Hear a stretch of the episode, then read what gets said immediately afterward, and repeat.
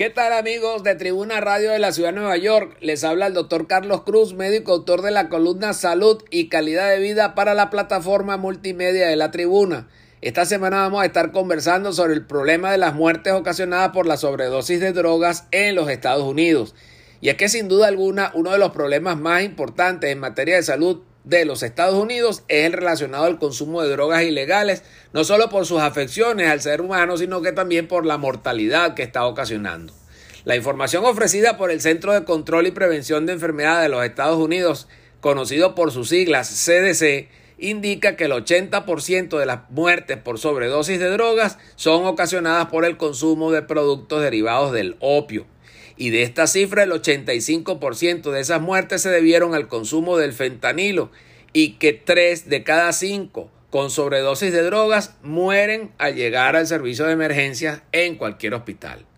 Pero el tema de estas muertes es todavía más complejo porque el asunto es que ahora no es como en el pasado, donde los drogadictos generalmente usaban un solo tipo de drogas y ahora la moda es la mezcla de las mismas, siendo las más populares las siguientes el fentanilo, la heroína, los opioides recetados, la cocaína y la metanfetamina. Y de estas cinco, el fentanilo ha ocasionado serios estragos porque además de que lo están fabricando ilegalmente, lo mezclan con la cocaína, siendo el fentanilo un opioide sintético que es de 50 a 100 veces más potente que la morfina. Así que saquen sus conclusiones.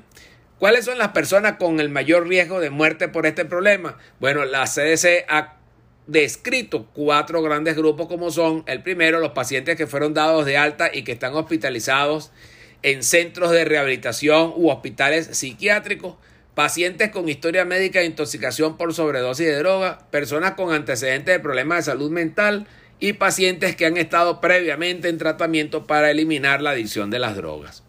¿Qué hacer ante esta situación? Bueno, el CDC ha venido trabajando sobre esta materia y las conclusiones a las que ha llegado son las siguientes. Primero, reducción del uso de drogas de alto riesgo, mejorando las prácticas para recetar medicamentos.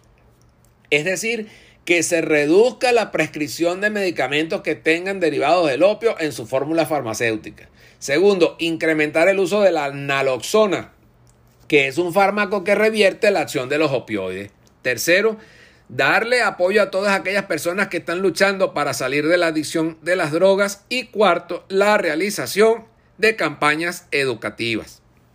Como conclusión podemos decir que para poder solucionar este problema se necesita que tanto las autoridades como la ciencia médica y la sociedad trabajen en conjunto para así lograr que se reduzca la mortalidad por sobredosis de drogas y también reducir los casos de aquellos que si bien no mueren, quedan incapacitados a mediano y largo plazo por los daños intelectuales irreversibles que pueden originar estos productos. Para mayor información pueden comunicarse con nosotros a través del correo electrónico tusaludhispana.gmail.com